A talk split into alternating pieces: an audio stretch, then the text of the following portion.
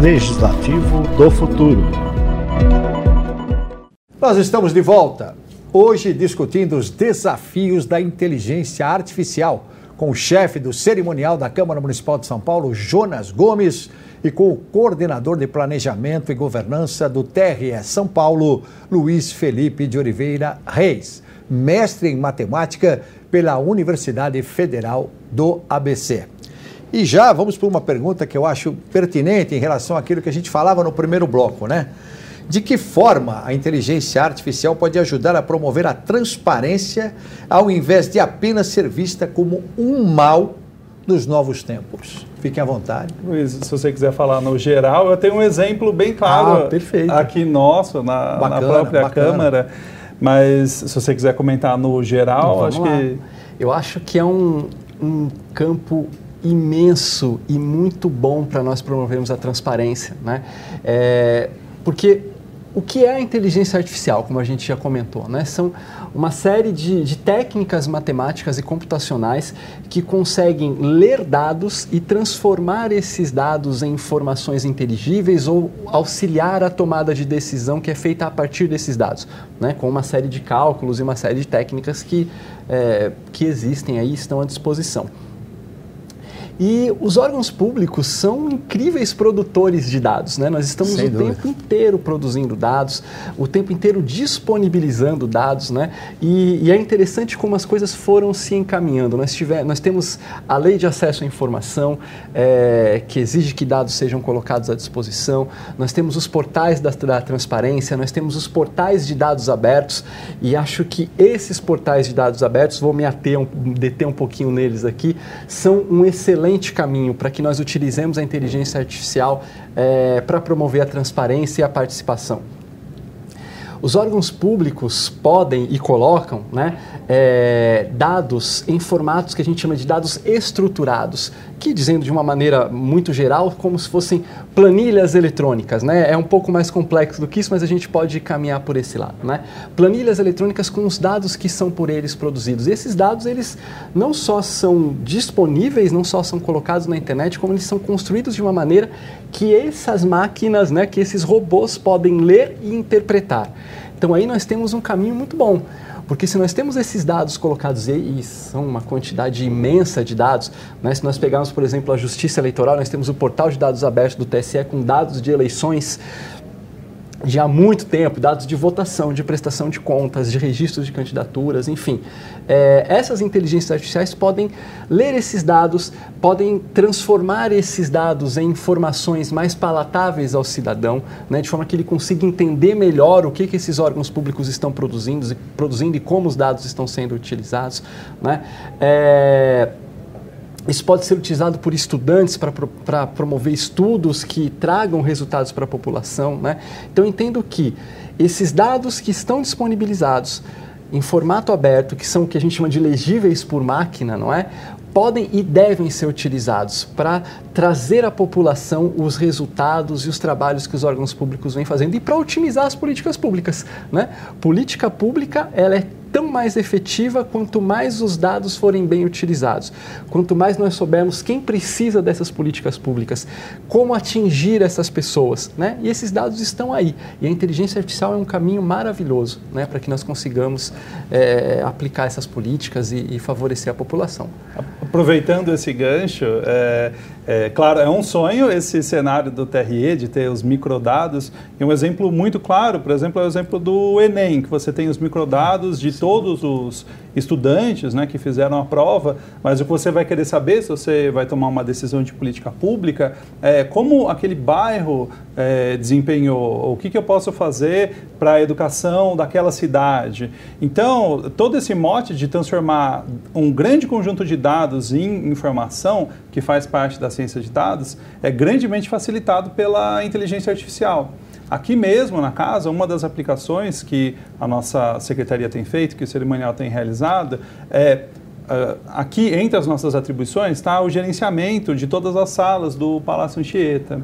Então, no final do semestre, eu tenho uma tabela estruturada muito grande sobre como os espaços foram utilizados. E aí, na minha missão institucional, e com a ajuda dessas inteligências artificiais, eu consigo produzir relatórios de uso e relatórios de ocupação para dizer: olha, essa sala está sendo subutilizada, a gente pode começar a redirecionar algumas atividades para cá. Ou essa outra sala está sendo superutilizada. A gente precisa tomar cuidado, fazer a manutenção com uma frequência maior. Isso já foi utilizado várias vezes para dimensionar um contrato, para a gente não precisar é, contratar. É, fazer uma previsão orçamentária maior do que o necessário.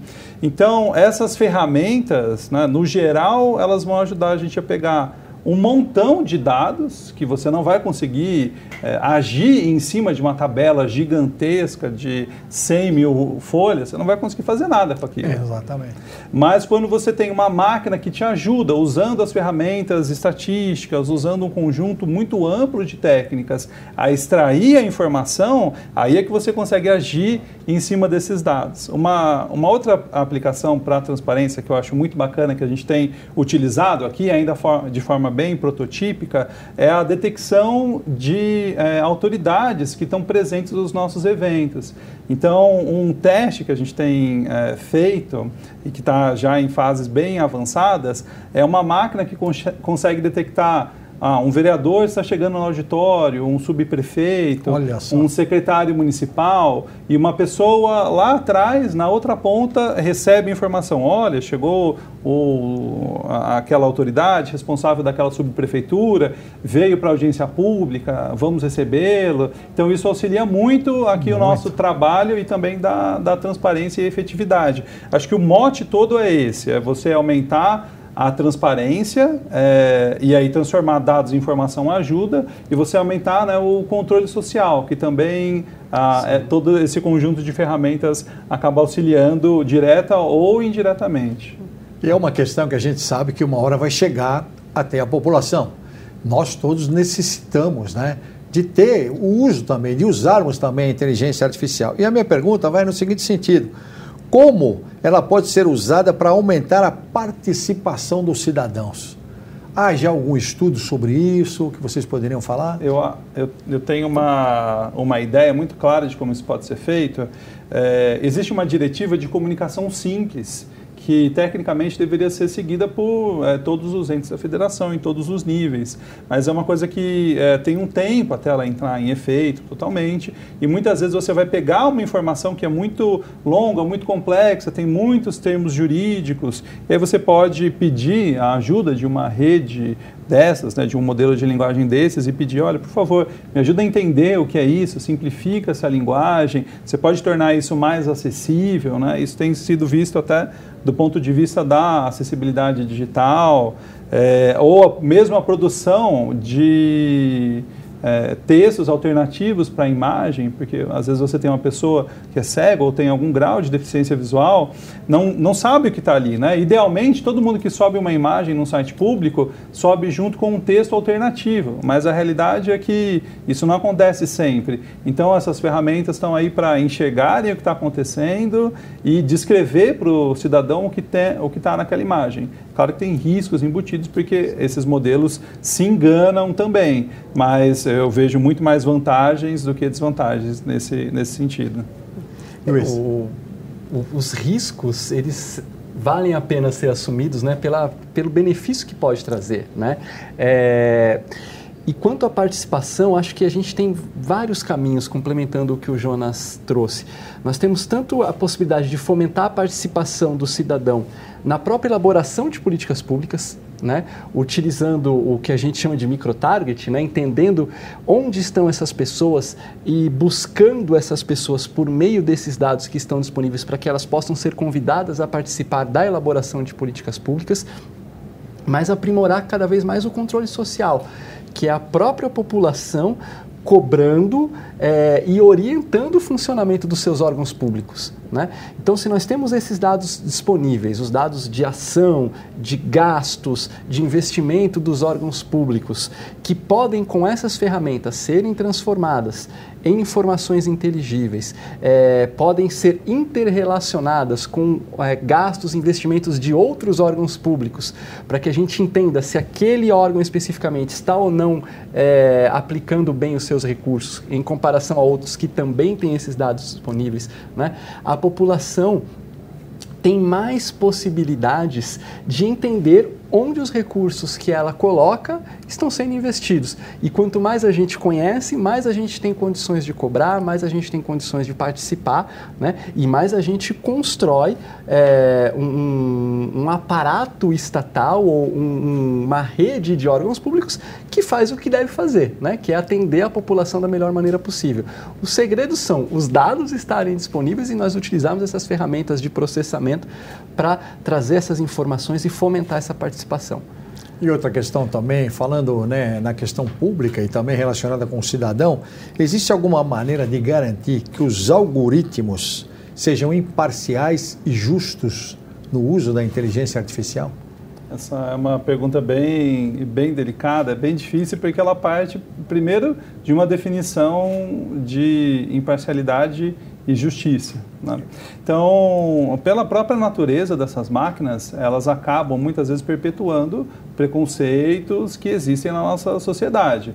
E aí você tem é, um conjunto de ferramentas para tentar impedir que elas perpetuem essa, esses preconceitos, que elas não disseminem é, desinformação, que de repente fez parte do conjunto de treinamento, mas a gente não quer que ela passe isso para frente. Então, sim, você tem é, técnicas para ajudar nesse controle, para ajudar que isso não aconteça, mas não é a prova de falhas. Muitas vezes uma vulnerabilidade é descoberta, é, ela é corrigida, mas é uma corrida, né? Um, é o Com gato certeza. e o rato, é uma competição entre as pessoas que encontram as vulnerabilidades e as pessoas que estão corrigindo essas vulnerabilidades, mas uma forma assim hermética de garantir que isso é, sempre vai re, é, reproduzir resultados verificáveis e justos, é um problema em aberto. Inclusive, a própria OpenAI lançou um edital Sim. milionário para as pessoas que conseguirem propor. É, estudos, mesmo né, acadêmicos, que conseguirem fazer pesquisa nessa direção. Então, é um tópico super quente para debate. Existem técnicas, mas uh, até onde eu vejo, a gente não tem uma, uma coisa infalível ainda. Essa é uma grande dificuldade, né, Luiz? É uma dificuldade, e aí a gente vê um, uma resposta a uma pergunta que sempre se faz: né? a inteligência artificial vai substituir o ser humano? Nunca. Nunca. Não é por quê? Porque este controle sobre essas decisões automatizadas, ela acontece por meio da ação humana não é? Então, o controle é fundamental. E aí entra também o controle social, né? De a sociedade entender como essas inteligências artificiais estão sendo construídas, em especial aquelas que são é, é, construídas pelos órgãos públicos, né? Que haja também transparência sobre é, esses algoritmos, sobre como esses algoritmos funcionam, sobre como são os cálculos que eles realizam, para que nós possamos exercer esse controle e buscar garantir, eu concordo plenamente com o Jonas, é, não existe uma solução final para essa, essa perpetuação de preconceitos, né? É, mas para que nós possamos garantir que nós vamos é, cada vez mais limitando essa, esses efeitos ruins que existem na perpetuação dos dados. E é importante a gente pontuar que a inteligência artificial em si ela não é o problema, né? O problema é que nós geramos dados enviesados por por toda uma questão cultural, né, por toda a, a maneira como a nossa sociedade, é, infelizmente, foi construída. Né? Então, o que a inteligência artificial faz é, por meio desses cálculos, reproduzir dados que já existem e que foram criados com esses vieses de preconceito. Né? O nosso trabalho agora é garantir que esses vieses que existem nos dados sejam retirados para que as decisões sejam justas, para que nós consigamos também, por meio das inteligências artificiais, combater toda forma de discriminação e preconceito. Isso, eu acho que entra um pouco na sabedoria lá da resolução do CNJ, da explicabilidade do, do algoritmo, porque uma coisa que era acabou se tornando comum e foi coibido, né? Aqui no nosso país é proibido, é, por exemplo, algoritmos para conceder crédito ou não, Ai. que são dados por redes neurais, então não é muito fácil para a pessoa que teve o crédito negado entender por que, que claro. ela teve o crédito negado e muitas vezes eram algoritmos que acabavam perpetuando um, um, um preconceito. Ah, é, para aquele CEP, eu acho que o crédito, o peso para dar crédito é um pouco menor. Entendi, entendi. Olha, a gente poderia ficar aqui com certeza mais um programa com tranquilidade para falar sobre esse assunto, né? Mas quero agradecer muito, Luiz, sua participação, viu? Obrigado Imagina. e até uma próxima, porque tem muito assunto ainda para falar sobre isso. Eu que agradeço o convite, Carlos Malho. Né? Isso, não vou errar o com inteligência artificial. É, agradeço imensamente o convite da Rede Câmara, foi um prazer estar aqui. Agradeço a todos os que nos assistiram e sigo sempre à disposição. Muito obrigado. Jonas, obrigado, viu, pela sua participação, pelos seus esclarecimentos, sempre muito importantes. Obrigado, obrigado, Carlos. E, claro, sempre à disposição da Rede Câmara. Foi um prazer enorme falar sobre, sobre esse assunto. É uma grande paixão. Agradecer o Luiz, sempre a parceria do, do TRE, a, nas nossas iniciativas. Muito obrigado. Sem dúvida, uma grande missão para eles que são estudiosos efetivamente no assunto, não é? Nosso programa chegou ao fim.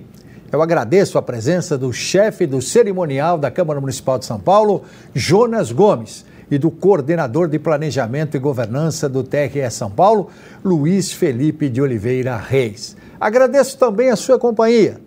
Se você está nos acompanhando pelo YouTube, não se esqueça de se inscrever no canal e comentar o que achou desse programa.